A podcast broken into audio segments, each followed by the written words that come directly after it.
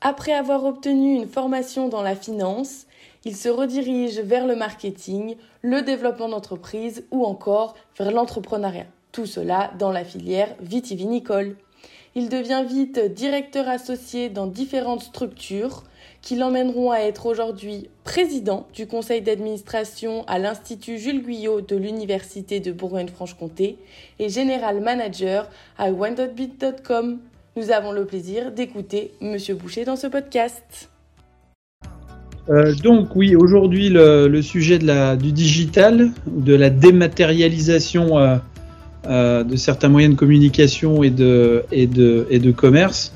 En fait, le digital, c'est toutes les disciplines hein, qui regroupent ce qu'on peut, peut appeler communément Internet, ou qui regroupent en fait tous les moyens de communiquer à travers un ordinateur et des devices de, de, réception comme des ordinateurs, d'autres ordinateurs portables ou pas, smartphones, tablettes hein, ou tout support qui permettent d'échanger euh, de la data sous forme d'email, euh, de son, d'images, de vidéos, etc. Donc le digital aujourd'hui, on en parle beaucoup parce qu'il a fait un peu irruption. Euh, il a déjà fait irruption dans nos vies, mais il l'a fait. on, a, on a pris la pleine conscience de sa prégnance avec la crise Covid, puisqu'aujourd'hui on s'en est servi énormément euh, pour le télétravail ou euh, tout simplement pour des actes basiques de consommation. Alors après, il y a toute une génération aujourd'hui qui a été largement dématérialisée. Le terme qu'on peut retenir au niveau du digital, c'est l'ubiquité, c'est cette capacité justement, euh, où que l'on soit, d'accéder à un moment donné à de l'information, de la data, euh, à de la communication, de la télécommunication et à la capacité d'interagir euh, professionnellement ou ludiquement euh, avec, euh, avec d'autres personnes ou d'autres groupes de personnes. Et cette capacité de consommer, euh, consomme quelque chose de matériel ou d'immatériel. Euh, L'entertainment aujourd'hui euh, moderne se nourrit énormément des solutions digitales. Donc on arrive logiquement sur la partie e-business, e-commerce. Bon, le e-business, c'est cette capacité justement de, de travailler, d'interagir commercialement, de faire des deals, comme on peut dire, euh, à distance et toujours avec cette notion d'ubiquité, d'accès euh, quasi permanent et, et où, que l'on soit. Euh, le e-commerce en découle puisque le e-commerce c'est cette capacité de vendre au détail sur Internet. Alors il y a différents sujets euh, qui peuvent être abordés, mais il y a surtout différents supports.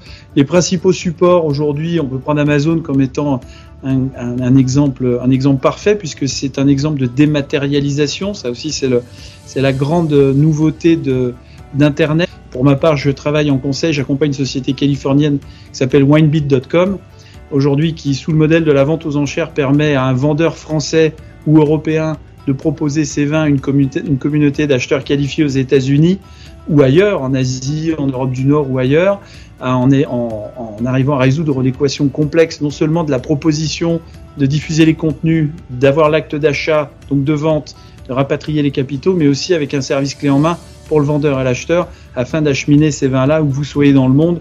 Euh, le digital est devenu indispensable dans ce qu'il a de, dans ce qu'il a de, systématique et de prégnant. Il est devenu indispensable parce que les opérateurs et la réglementation tendent communément à le rendre indispensable. Euh, il est indispensable aussi parce qu'on lui donne une dimension sociétale, environnementale.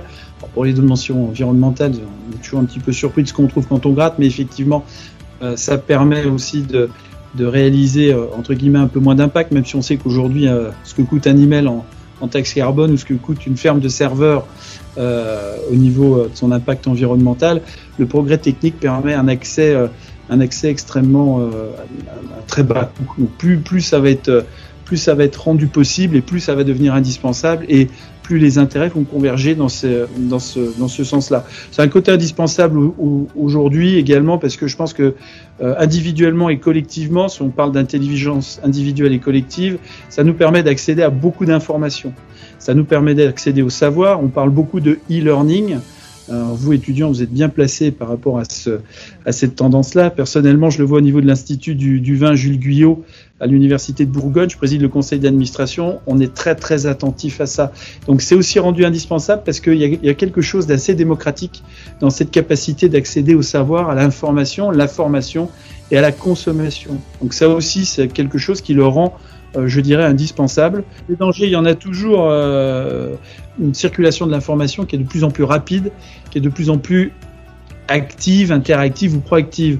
Donc aujourd'hui, euh, je vous parlais de stratégie tout à l'heure, mais en termes de e-commerce, si votre stratégie est que vous êtes déjà déployé sur des marchés traditionnels, vous vous lancez dans le e-commerce et que votre stratégie ne prend pas en compte l'intégralité de l'équation, vous pouvez vous, vous retrouver à transférer de l'information, du prix, par exemple, euh, qui n'est pas conforme à ce que vous aviez établi préalablement et vous vous retrouvez en conflit d'intérêt avec vos réseaux traditionnels de mise en marché, de proposition de vos vins ou de vos produits.